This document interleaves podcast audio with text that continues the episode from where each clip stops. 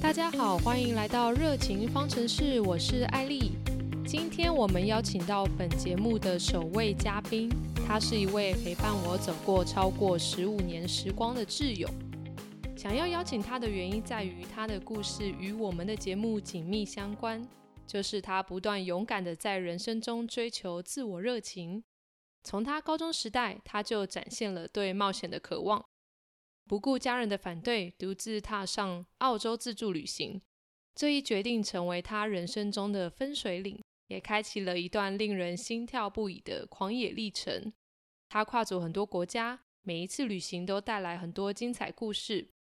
但是，这位冒险家不仅仅在旅途中追求热情，同时也在事业的路上一直坚持着。他在国外多年的工作经历。回到台湾，更是开创了属于自己的品牌。他是 Hello Donut 甜甜圈的创办人。在待会的节目中，我们将深入探讨他的冒险故事、旅行的启发，以及他如何将热情注入事业的过程。无论你是一个追求冒险的灵魂，还是希望在实现梦想的路上找到一些灵感，这一集必定会为你带来无尽的启发跟能量。那我们就来欢迎 David。嗨，你好，大家好，我叫 David。首先呢，在进入你的人生过程中，我想先让大家快速认识你。如果要请你用一道菜来代表你这个人，你会用什么菜？诶，其实我昨天想了很久，然后后来想来想去，我就觉得第一个，应该说你想的越多，你就会有，就是越多想法。但其实老实说，当我第一次看到这个问题的时候，就是马上跑入我脑海中的那个菜是威灵顿牛排。那为什么会是威灵顿牛排？就是因为第一个，它是一个不是很普通的东西，它是一个很特殊，然后你必须要去高级餐厅才会吃到的。然后再来是，它是一个蛮难做的，因为我自己有尝试做过，所以它其实不太好做。然后，所以我觉得它有点像是你必须要尝试过很多次，然后你要有要要有一点像冒险，然后要一直努力尝试才会成功的一道料理。然后再来，它做法就是它是外面是酥皮嘛，然后里面是蘑菇，然后中间是牛肉，所以它是有不同的呃元素，就不同的食物去制作而成，但和结合成一个呃，就最后变成一个威灵顿牛排。那我就觉得也也像我个人一样，就是我有很多的面相，那最后组成在一起之后，就是我本人。所以我也可以说，就是这一道菜代表着很多元素跟风格，然后也有很多经历，因为它的制成的这个过程很困难嘛，所以也可以同时表示说，你这个人其实很多面相，人生算很丰富啊，所以你才会觉得可以用这道菜来形容你，这样理解对吗？对对对对对，嗯，哎，我觉得你能想到这个菜色很不容易耶，我我蛮惊讶你会讲威灵顿牛排，为什么？而且而 且我说真的，其实我没吃过威灵顿牛排。可是你在美国应该会有很多餐厅可以机会吃到吧？对，但是我在美国其实我们蛮少吃牛排店外食。对，一来是真的很少外食，然后。我们好像蛮少吃牛排，我们都吃什么佛啊、墨西哥料理啊这种啊。是哦，我想说美国特色，OK，好哦，但有机会可以试试看啊。对，我觉得是要试试看，但自己做就算了，因为我看网络有教学过，真的很复杂。对，它真的真的超难做，我也只做过一次，但蛮好玩的那个过程。所以你做完大概要多久时间啊？啊。我记得好像要两个多小时吧，因为你他要做，然后又要冷却，然后酥皮要卷，就是他把整个成型之后，你要放到冰箱去把它定型，等等，反正它是一个蛮蛮多工序的的东西。嗯，那这个在美国应该肯定很贵。嗯，超贵。它最有名就是那个 Golden Ramsy，就是嗯，我知道。对对对。对他的超级料理，对对对对对对对，我那时候也是看了他，想说，嗯，好，那我来试试看。那在我的感觉，你一直是一个很冲的人，好像你想做什么事情，九头牛都挡不住你。你你从小就是这样的个性吗？我觉得是哎，因为我觉得这个这个个性可能有一点被我妈影响嘛，因为我也是一个，哦，我妈也是一个很冲的人，就是做事情不会想，不会顾虑太多，所以我自己觉得我应该是从小就是这种个性。然后，其实除了你刚刚介绍自助旅行，就是澳洲自助旅行以外，我在我十六岁那一年，我不知道你有没有印象，因为我们就已经我们是高中同学嘛，然后我。我在十六岁那一年的时候，我有去脚踏车环岛，然后也是也是自己去，哎，不是，就是跟其他同学去。哦，对，好像是，所以你好像是先脚踏车自助环岛，然后再去澳洲是吗？哎，其实我环过两次，第一次十六岁，第二次十八岁。然后我记得我十八岁，就是我们大学毕业啊，不，我们高中毕业之后。我就去环岛一呃两个礼拜，然后回来休息一阵子之后，然后就去澳洲自助旅行。哦，哇，那也蛮紧凑的。对啊，但因为那时候第一次环岛就会紧张，但第二次已经有经验了，所以那一次的经验会比较 focus 在呃自助旅行的部分准备上。可是你那时候第一次，等于说你第一次比较大的冒险，算是你十六岁去环岛嘛？那你那一次环岛的契机是什么？那时候，那时候很流行单车环岛，虽然现在也是啦，但是那时候刚开始流行单车环岛。我记得最有名的是那时候好像马英九就在环岛啊，然后我那时候就看到他，觉得因为那时候新闻都在报，所以我就想说，哎，好像也可以来试试看，好像是一个很好玩的事情。哇，你讲的这个 history 我完全没印象哎，马英九环岛这件事，而且我身边那时候好像没有人做过台湾环岛诶，因为我只记得我从国中的时候，身边很多，因为在新竹嘛，科学园区其实蛮多家境都不错的同学。然后他们暑假都是爸爸妈妈资助去游学，带出国。对对对，带出国。对，所以我好像没有听到谁是一个人，然后跟朋友决定高中去自自助环岛这样。但现在我觉得很多年轻人都会做这件事情。可是，在我们那个年代，我好像身边真的你是第一个。因为因为那时候第一个是我们那时候才十六岁，所以身边的朋友。基本上也不太可能做这件事情，然后再来第二个是因为我觉得那时候资讯比较不发达，毕竟我们那时候还是用智障手机啊，对对，就没有没有智慧型手机，查可以查电脑啦，很很大台的那种 PC。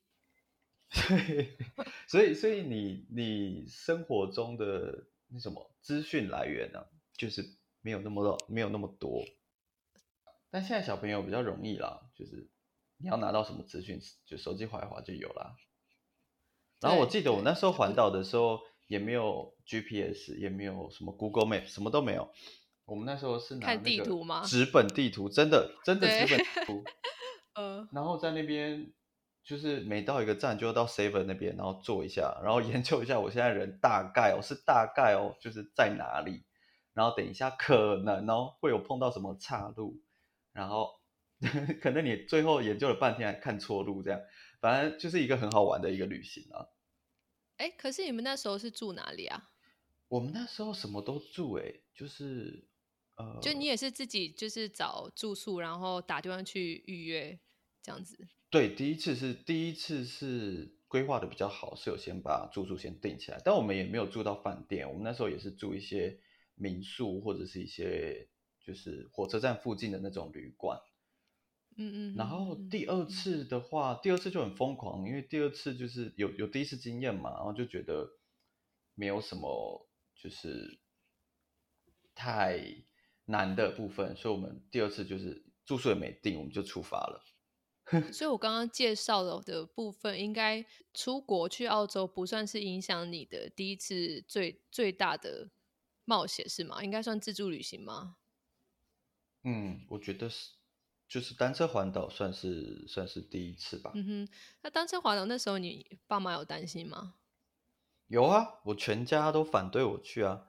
我记得我那种在国外，在国外的家人亲戚，就是那种，就是国外的亲戚，那时候打国际电话过来跟我说不要去，台湾有台风、有地震、土石流，千万不要去，很危险。然后我那时候想说，天哪，就是这群人好像讲的台湾要倒了一样。那你有没有跟他们讲，就是家人有没有国民党的？你可以跟他说，哎，马英九也去啦，我只是 follow 他这样子。他们才没有在理我，而且他们会说马英九旁边一大堆水户啊，怎么可能会有危险？哦，对啊，对，没错，这倒是真的。对他们都有那个教练啊，就帮他们配。对啊，对啊，对啊。然后前面可能有一台那种大车，就是随时。对啊，我们那时候没有啊，就四个人一台车就走了。其实你们真的蛮勇敢的，因为像我也有在研究说要骑脚车环岛，不过我到现在还没有做这件事情。可是我觉得我人生中必须做这件事。那我就那时候想说，脚踏车也是个问题，就是你对脚踏车也要有基本的了解。然后你中间如果脚踏车坏掉，你还有可以修，或是你要找到地方可以修。你们那时候有做这些考考量吗？就是这件事就又很展现我的个性，因为我就是一个 不太喜欢规划事情，然后想说先做了再说的人。所以我那时候就是去脚踏车店，那我跟他说我要单车环岛，给我一台可以单车环岛的车，然后我就去。直接买买吗？还是用租的？我就直接买了，因为那时候不贵。后来后来脚踏车才变得比较贵，但那时候不贵哦。然后他有教我基本的，就是如果要如果如果掉链了，那要怎么怎么救，然后爆胎要怎么救，就基本的他有教我们一下。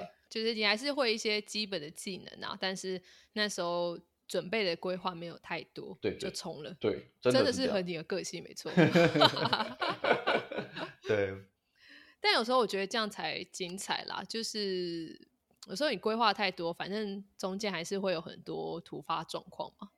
嗯，这倒是真的，而且我反而比较喜欢突发状况，对我来说那才是好玩的事情，而且记忆会比较深。对，这是我你这样讲，你那个单车环岛这件事，我想到一件事情，那只是说在台东骑的时候很累，然后你们就拦卡车，是不是？哦，那是在苏花苏花公路，然后拦那那不是卡车，那是一个。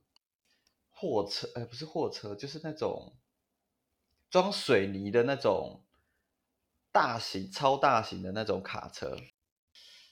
对，然后那时候我们真的就是规划错，我们没有算好那个时间，然后跟山路的距离，所以我们那时候算，我们如果真的要骑到，因为从宜兰要骑到花莲，然后如果我们真的要骑到的话，我们可能骑到晚上十点、十一点。后来算一算时间，天黑了。那我们还在卡在苏花公路，所以最后我们就是 决定拦车。然后那个司机那个大哥也很很热心，然后他就他就帮我们把脚踏车全部绑在他那个卡车的上面，然后我们四个人全部挤在那个卡车里面，然后他就这样把我们载到花莲去。所以其实那时候会很担心，因为你在山里面，就是苏花公路在山里面。然后你骑，你不知道什么时候会到头，然后天又开始慢慢 变黑了，所以那时候其实蛮紧张的。哦，对，而且又是你们第一次去，然后又很年轻。对，如果现在就觉得天黑就天黑啊，没关系啊，十二点到十二点到啊，没关系啊。哎，可是你们那时候有考量体力这件事情吗？体力没有，因为你那时候好像你应该还那时候还没健健身吧？对，没有，所以就反正就什么也没想啊，然后那时候也没有 Google Map，也没有太多网络可以查，就就冲就对了。对，真的是这样，真的就是做就对了。所以你 这个个性的展现，是你以前就知道吧？还是说你做这件事情之后，也有一点尝到禁果的感觉，很刺激，然后后面就开启了你整个人生都是这样？我觉得是哎，我觉得是，就反而是因为在做了这件事之后，对我觉得就是做了这件事情之后，发现。这件事情会让我觉得很有趣，然后我会一直想要去尝试新的东西。哇，那你后来又决定要到澳洲自助旅行，这个又是怎么样的过程啊？嗯，因为那个时候在澳洲哦，因为那时候呢，呃，有很多人去澳洲 working holiday。哦，这对，这没错，对我们以前那年纪超红的。对，然后那时候我高中的时候，我就想说我也要去 working holiday。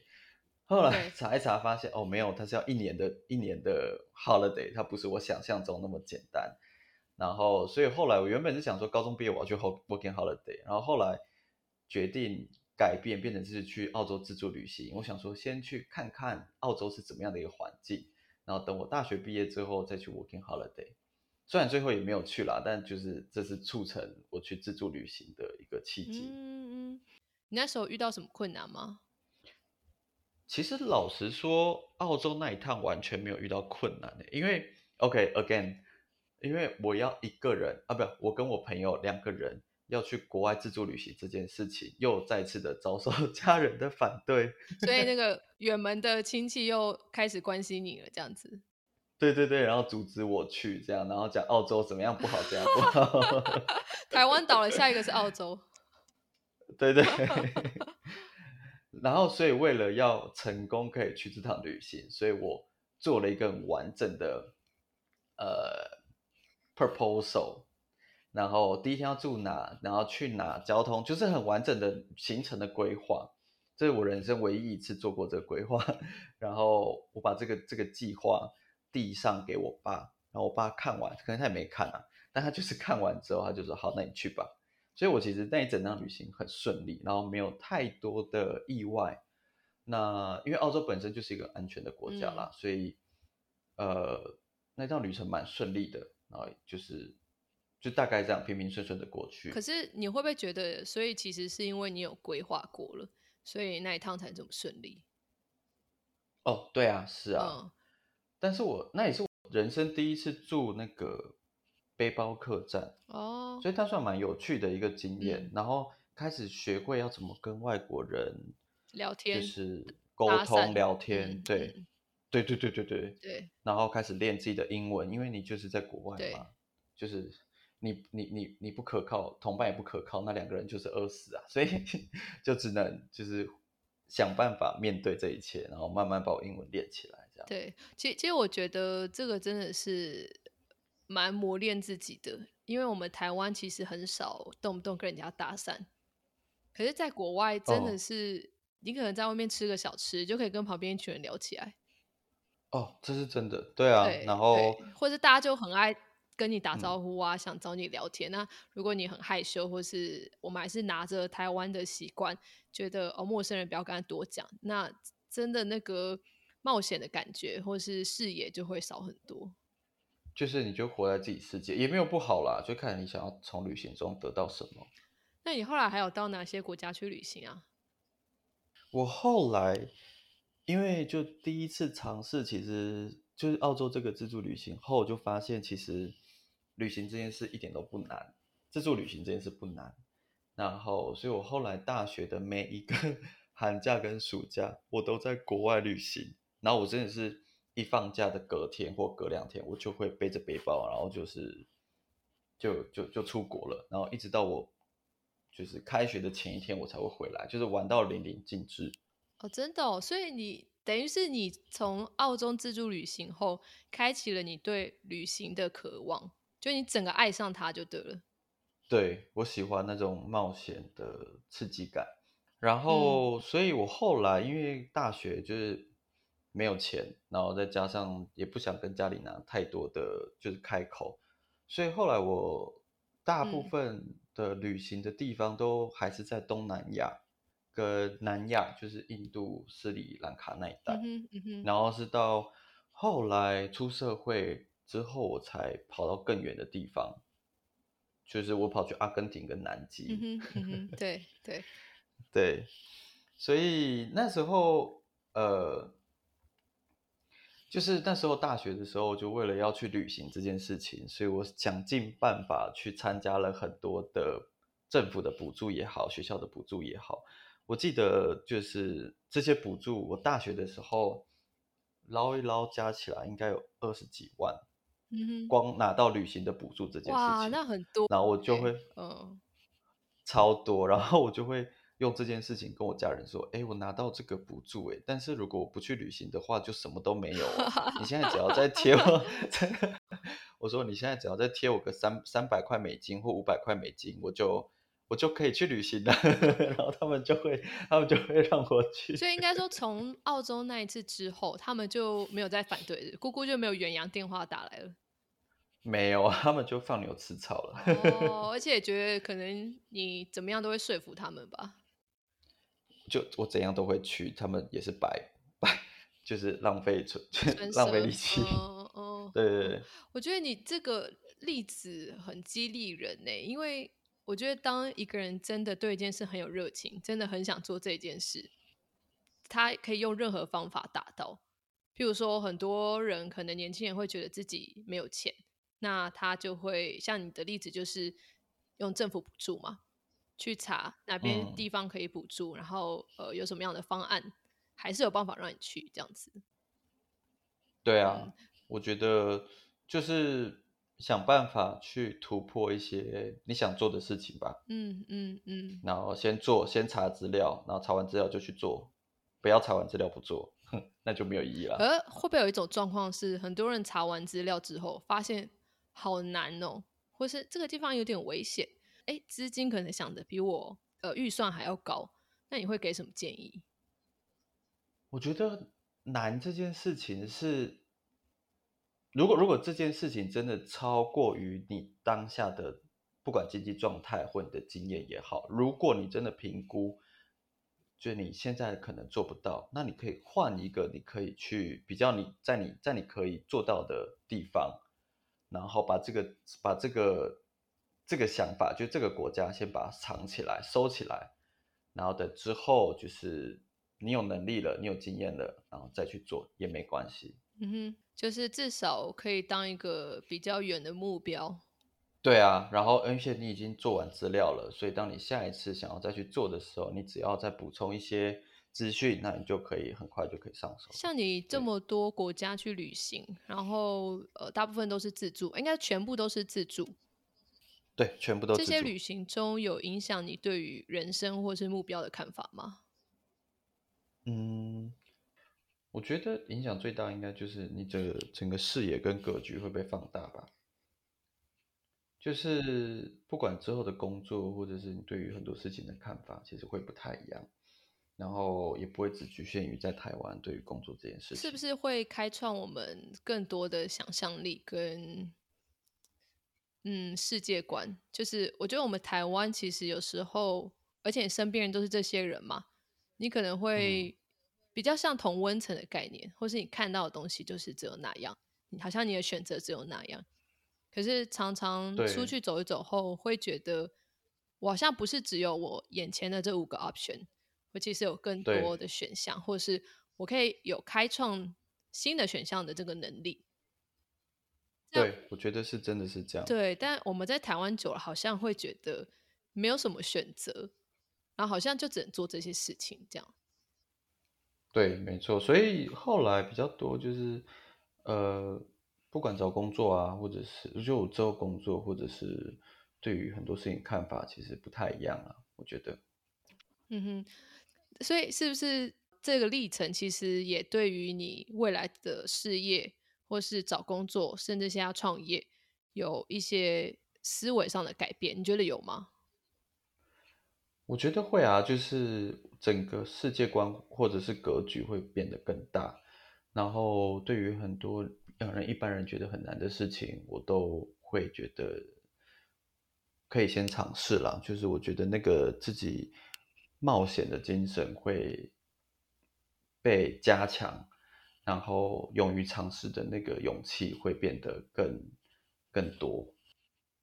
那你可以稍微聊一下你的工作经历吗？我后来有去马来西亚工作一年，然后之后回台湾，就是工作了个两年，然后之后又去中国工作，好像两三年吧，然后就到回来台湾之后，现在的创业。等于说你在台湾、中国跟马来西亚都有上班过嘛？这三个地方的工作文化跟环境，你觉得有什么差别吗？我觉得马来西亚那个工作经验，那个工作环境蛮特别，就是它是。呃，全部都是呃，就是讲英文的环境，所以他有很多国家的人，然后我等于是上班时候，我就是全英文在跟彼此对话。对，然后在中国那个时候，它是比较像是工厂式的，所以你处理的人或面对的人，大部分就是呃，就是中国人。然后，但我的客户是美国人，所以。就是整个整个环境啊，工作的氛围其实都蛮不一样的。那你在台湾，像现在你创立那个甜甜圈这个品牌嘛，你是什么样的动机会突然想要再创业？因为你还是有中间还是有去其他地方上班，在企业里工作。嗯，那你后来创立的这个灵感跟动机是从何而来的？先说一下这个甜甜圈，它其实是呃一个使用乳清做成的甜甜圈，然后就它等于是属于高蛋白的烤甜甜圈啦。对，然后其实创业这件事情一直都是我想做的，就我一直蛮想尝试看看，所以这次刚好有机会，然后想说那蛮好玩的，就想说来试试看这样。嗯哼，对，所以事前其实也没有规划太多，就是先做了再说。就一样是符合你的人格特质。对，反正想到有感觉就先做了这样子。对，可是你在创这个 High Donor 的品牌之前，你有做过其他的尝试吗？就你有中间有创过业吗？呃，有跟朋友卖过一些小东西，但那不算创业了，比较正式有成立公司，然后有在很正式的 run 的是这一个呃 Hello Donut。嗯，其实像台湾的甜点店，尤其这几年，我觉得自创品牌出来也都蛮竞争激烈的。那你觉得你如何在这个竞争激烈的市场中找到自己的定位？我觉得这个产品，因为这个产品本身比较特殊，所以它在市场上的定位本来就很明确。所以它主要的客群跟就是它的目标客群也很明确，所以。我觉得它跟一般甜点不同，然后它有它自己的特色，然后只要找找对族群，然后就是去接触这一群人就好了。我我蛮认同你的观点，因为我自己也很爱吃甜点的人，但好像我没有特别印象哪一个甜点店是完全主打乳清蛋白的甜点。因为一般来说会做这种高蛋白的甜点。大部分都属于呃，可能像健身房，或它本身是有在卖乳清粉的，那它多少卖一些副食品，所以可能像高蛋白的蛋糕啦，或者高蛋白的一些零嘴啦，或者是营养棒啊这种，就是他们是乳清下面的一个副产品，比较少是专门就在卖就是高蛋白的甜点的。我我跟那个各位听众朋友补充一下，因为 David 自己也是健身狂。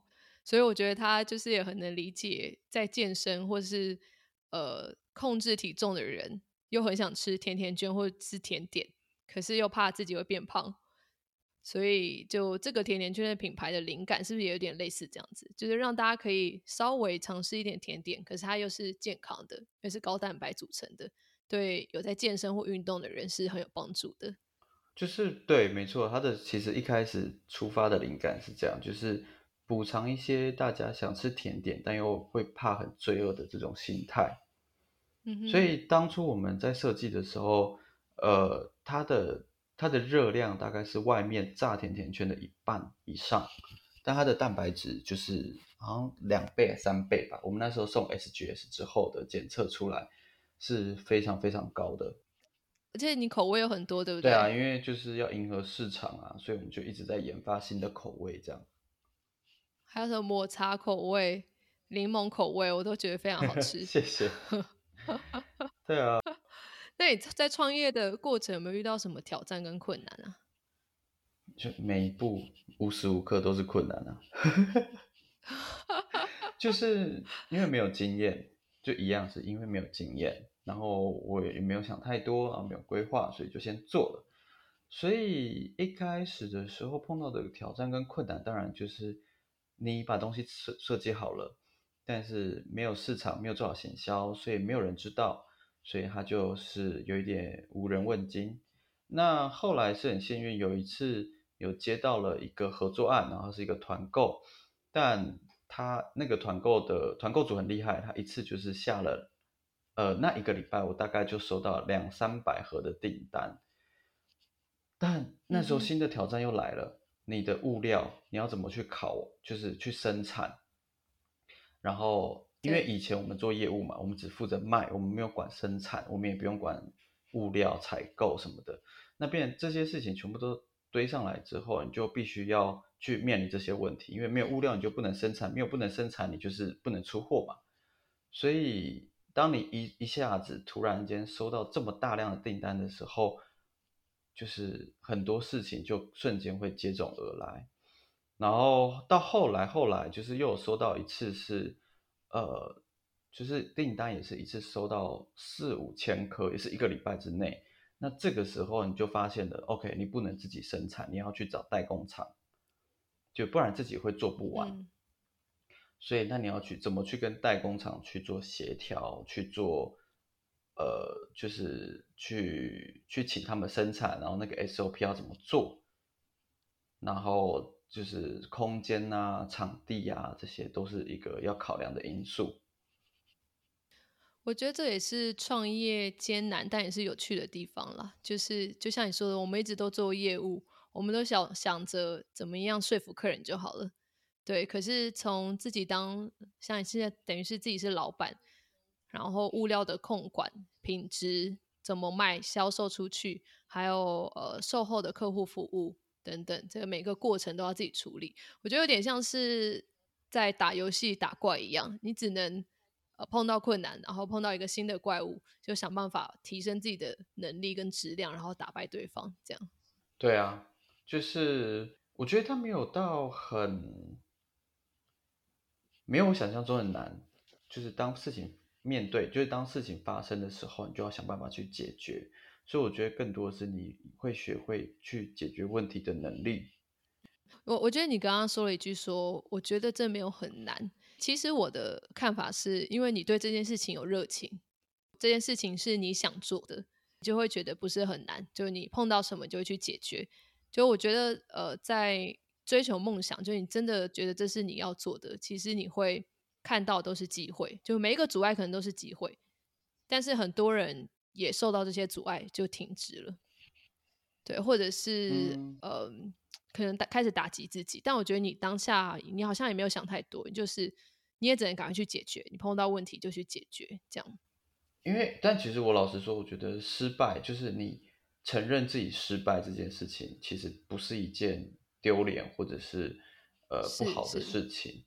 应该是说，我那时候碰到这些问题的时候，我觉得我是可以解决的。我是可以把这些问题解决的，那就是想办法去把它解决。那有一些人可能是当他在尝试了一些呃新的东西，或者是当他自己真的在，应该说应该应该说就是当他自己在创业的时候碰到一些困难，那这些困难是真的解决不了，或者是一些呃困境的时候，那我觉得你先把自己整个状态停下来，把自己状态调整好，就整个事业停下来，然后状态调整好。其实也不是什么坏事，是是，我我同意，对，而且有时候其实，呃，这个产品可能不适合，或者是这个过程不是这么好，但其实很多人都是这样累积来的。其实一次就中，我我觉得也比较困难啦。但重点是自己可以不断的成长，就自己的收获跟自己的价值到底是什么，在这个过程可能会比去上班来的成长的速度更快，这样。对啊，我觉得就是整个工作的经验会跟以前一般上班族不太一样，因为以前在公司上班，你就是一个小螺丝钉，你把你自己分内的工作做好就好了。但今天如果你创业，你的整个格局会被拉大，你要往上看这一切事情。然后，但同时你又是一个员工，就是有点类似校长兼壮中的概念嘛。你不只要负责 sales，你不只不只要负责 marketing。你还要负责，就是前面的采购，然后去跟人家 negotiate，然后后面的收款等等，就是有点像是瞻前顾后吧，就是所有东西都要看到，只要一个螺丝钉松了，你就整整条线就乱掉了。那这些事情全部都是只有你自己能做，所以这些工作经验跟你做的这些事情，是以前你在工作公司的时候是不可能会接触到的。嗯哼，那你的嗨嗨乐东脑最近有没有什么新的消息，或是还有什么新的计划想分享给大家吗？有啊，我们最近有一个新的计划，就是因为呃现在是夏天嘛，然后很热，所以我们就跟了一个高蛋白的冰淇淋厂商合作，然后还有一个台湾茶的厂商合作，然后结合我们的甜甜圈，然后变成一个呃高蛋白的礼盒下午茶礼盒组这样。哦，所以那个冰淇淋也是高蛋白做的。对，它也是乳清做的。哇，我还没吃过。对啊，等你下次回来。因为你出的时候我人在美 国。对。对啊，然后我就想说，OK，这是一个可以单吃的产品，就是它可以单吃冰淇淋，也可以单吃甜甜圈，也可以单喝茶。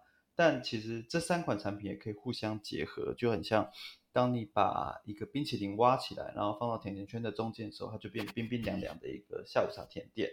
或者是冰淇淋可以放到茶上面，它就变成一个漂浮的，嗯，maybe 奶茶之类的，它是可以互相组合、互相搭配的一个产品。嗯哼，而且我觉得这三个完全完全不冲突，诶，就是它可以让你的口感好像更多层次。对啊，没错，有吃有喝这样子，对，然后慢慢品尝，然后跟朋友聊天。嗯，是啊，我蛮享受的对，然后又可以像王美一样拍拍照，就是去那个草皮，我看你们 PO 很多去那个户外野餐，然后摆在那边这样一起吃，感觉很享受。对啊，因为当初主打就是希望大家可以有一个嗯无罪恶、无负担的下午茶。那我到时候也会把你的粉丝专业放在资讯栏，就是如果大家有兴趣的都可以点进去，然后来试试看这样子。好啊，谢谢。那你最近还有在做什么活动？除了事业上尝试一些新的突破，那你在自己生活有没有做一些什么新的活动？其实我的活动就是之前目前啊，就是有在做的，就之前的那些，像是呃攀岩啊，或者是潜水呐，或者是冲浪啊、登山这些，基本上户外活动我都蛮喜欢的。我我觉得你好像都没有停止过做户外活动，对不对？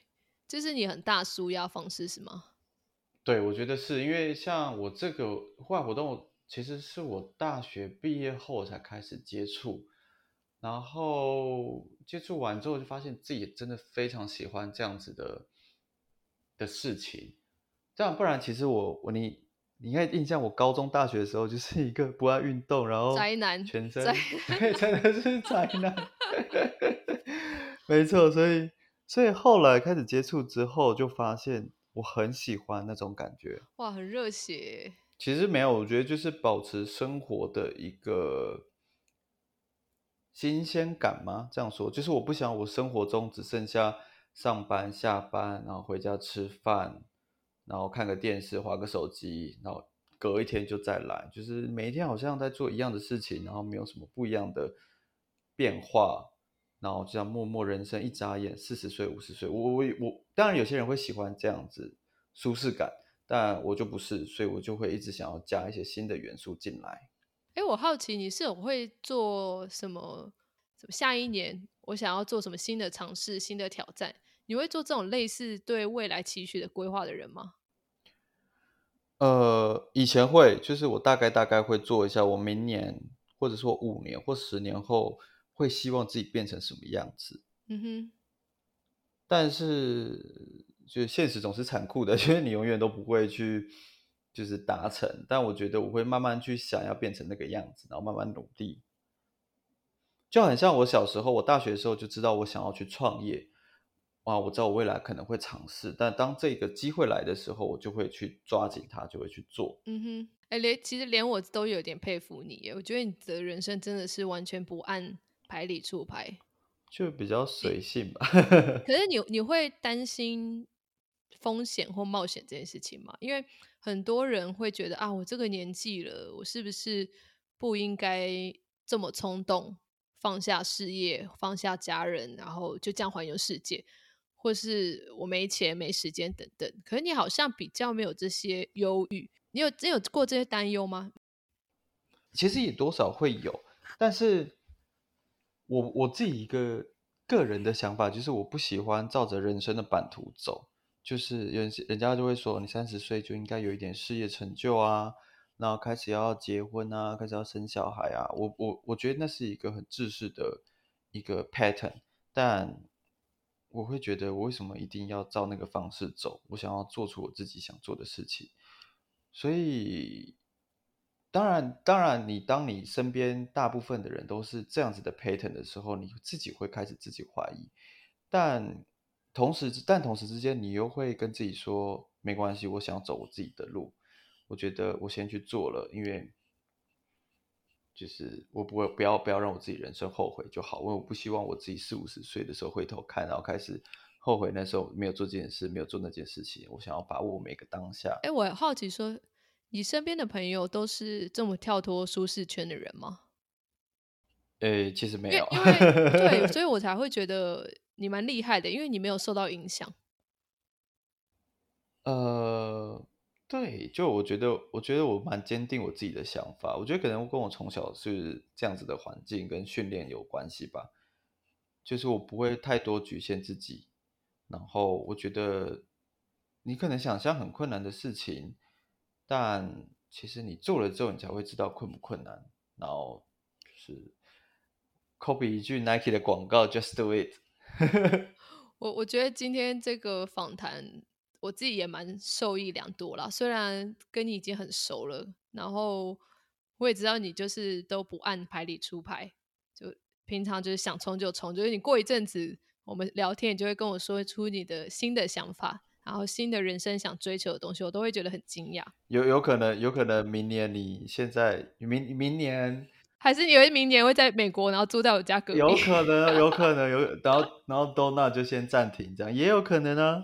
很棒，很棒。我本来最后一题就想问你说，如果有很多人希望追求自己的热情，但可能受到阻碍或犹豫，你有什么鼓励的话吗？我觉得 never try，哎，我刚才想到 never try never know 这件事情，真的是我人生中很大的一个一个座右铭。对，真的是，真的是。我就是先试了再说，失败也没关系，失败就再来就好了。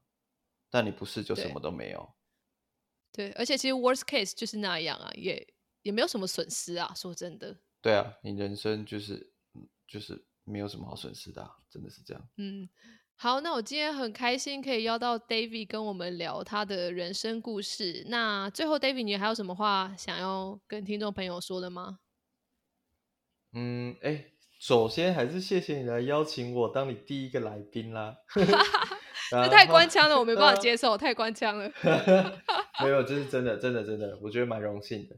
然后要对观众讲的话，我觉得是，呃，不管你现在几岁，不管你现在做什么，有的时候当你想做一件事情的时候，平衡一下自己现在的状况。如果你觉得现在可以去做，那你就去做，然后不要让自己后悔。真的不要让自己后悔，然后不要等自己老了之后，可能真的走不动了，然后躺在床上开始后悔自己的一生。我觉得这件事很没有意义。